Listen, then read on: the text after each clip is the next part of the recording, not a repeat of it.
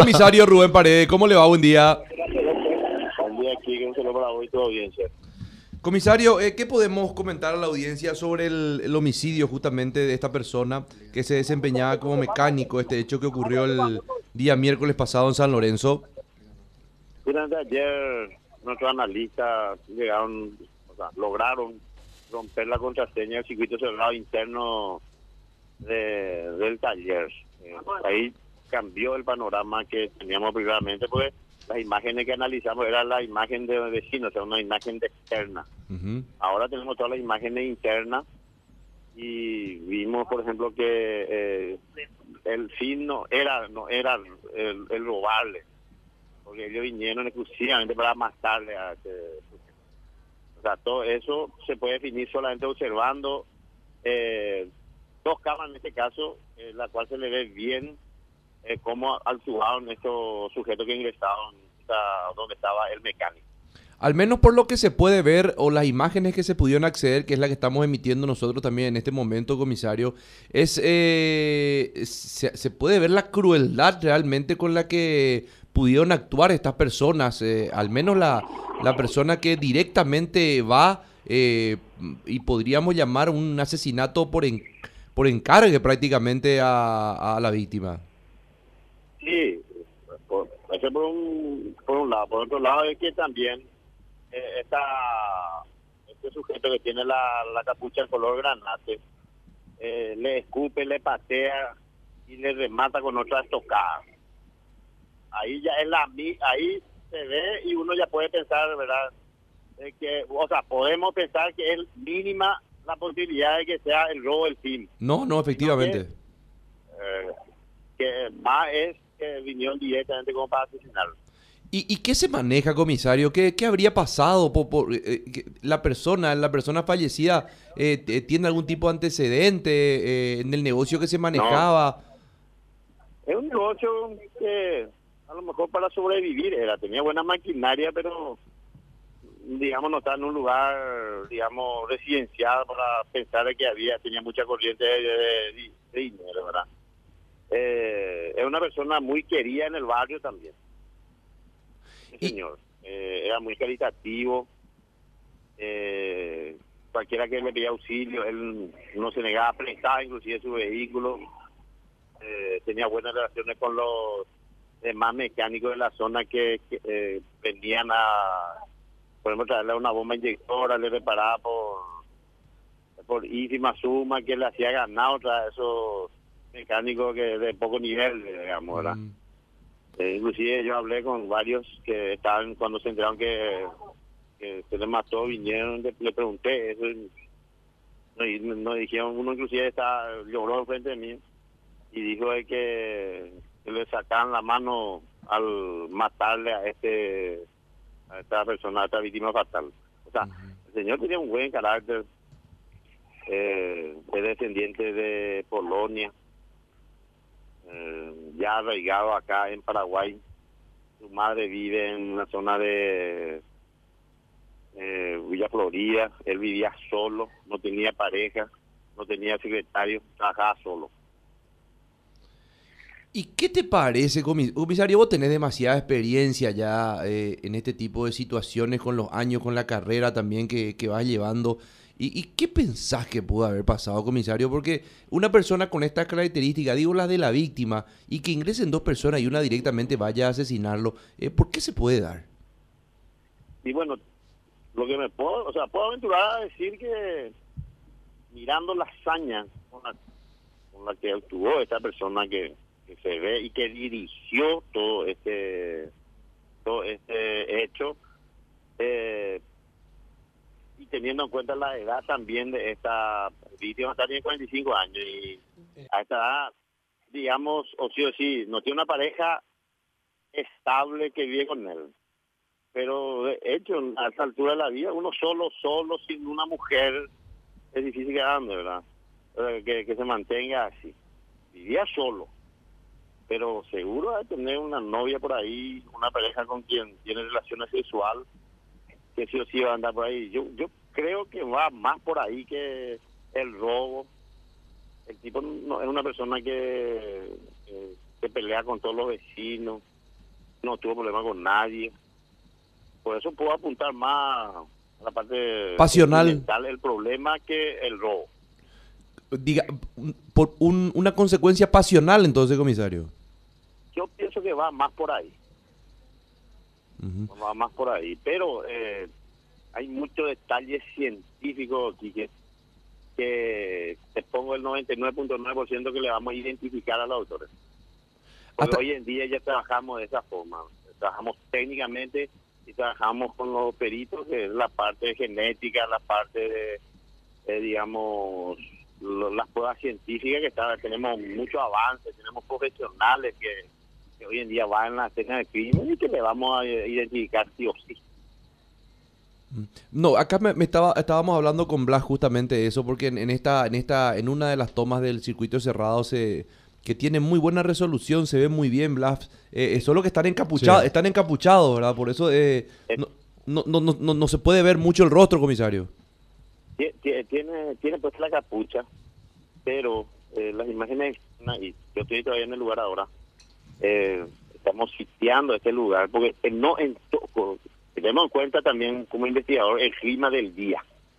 Ese día no hacía calor, eh, no hacía frío. Ellos llevaban la capucha para taparse la identidad. Pero ¿qué pasa?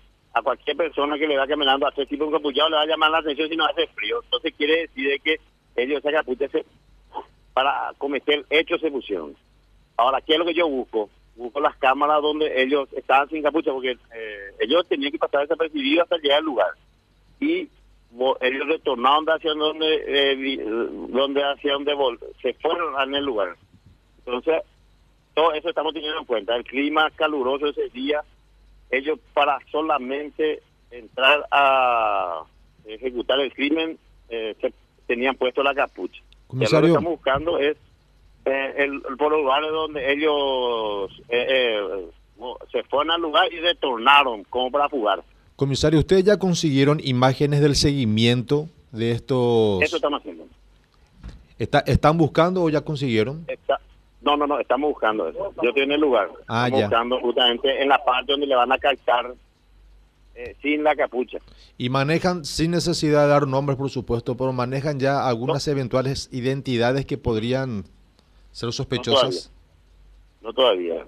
Ahora, si tenemos, o sea, vamos a tratar de adquirir imágenes donde una cámara le toma de frente. Eso, por ejemplo, tenemos hoy en día un elemento que es de, de reconocimiento facial, la cual voy a utilizar si es que si es que llego a obtener ese tipo de de, de imagen. Mm.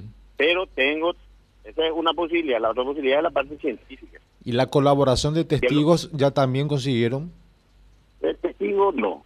Eh, La gente lo que va a ver es lo que ya sabemos que, ah, que pasaron por ahí de sujetos, o sea, de- de- ya lo que sabemos. Pero alguien que diga, por ejemplo, ese fulano, todavía no tenemos. Claro, pero algún detalle que haya podido llamar la atención, algún rasgo físico, alguna manera llamativa de caminar, qué sé yo, eso también pueden colaborar, me imagino.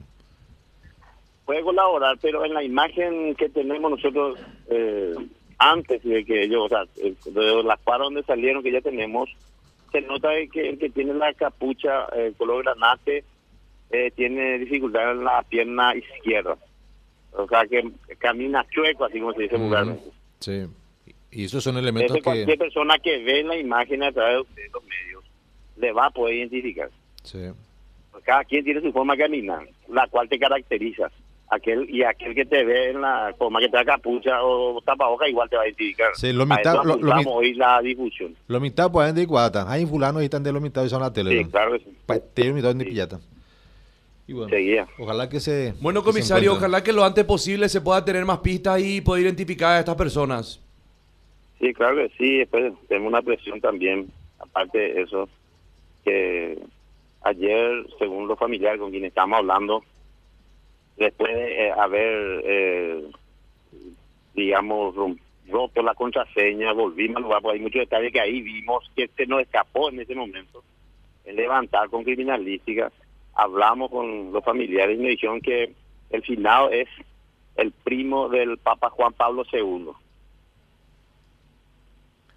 ¿Cómo? El papá de esa víctima fatal tiene su mamá y la mamá es la prima hermana del... ¿Del Papa? Del Papa Juan Pablo II. Perdón, perdón, para, para entender un poco, mis- a ver, a ver, a ver. El, el- me repetí, por favor, el Papa Juan Pablo II ya fallecido. El- el- sí, él tiene un primo hermano que es primo de la, mam- de la mamá paterna del final.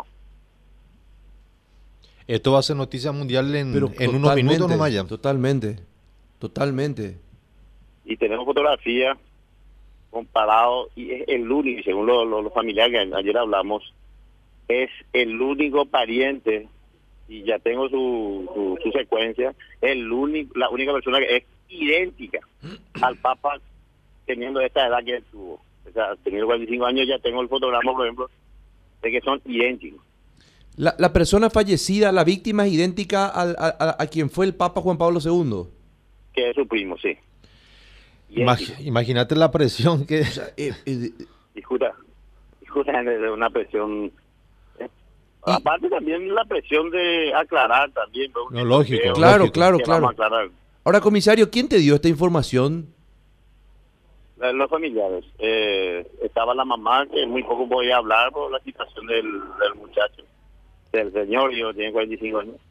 Y también el, la prima hermana, el que, que, que vive en Encarnación, que nos dijo de que hoy nos iba a pasar las fotografías de, de esto que estoy hablando. Del primo, que es el primo hermano del Papa, y la abuela de Encinao, que es la mamá de su papá. A la pucha, qué, qué esta. estoy claro en, en esa Yo, yo, yo me árbol genealógico. A ver, yo me quedé un poco. A ver, Michel, sí, sí, me ha ayudado un poco vos que tenés. Pa- Para, para, para repasar nomás, comisario, porque me, me quedo medio. Me- se me mezcló un poco. Repetime el parentesco, por favor. El parentesco, el- la víctima fatal. La víctima, sí. La, el- la persona que fue asesinada. Él tiene su papá. Sí. El papá tiene su mamá. O sea, sería la, La mamá. la abuela de la, víctima. abuela al final. Sí. La abuela tiene su primo. El primo de la hermano abuela. del papá. El primo de la abuela es el hermano del, del papa. Sí, que se llama Dardo. O sea que el Papa es el primo de la abuela. Claro. Sería Sí, su sí. primo abuelo. Sí, primo abuelo, exactamente. Ahí está. El primo abuelo. Sí. A tu productora le puedo pasar la fotografía que tengo. Sí. Sí. Por favor, por favor. Bueno, comisario, muy amable y bueno, ojalá se pueda esclarecer pronto. Bueno, sí, claro, sí. Estamos trabajando otra vez. Hasta luego.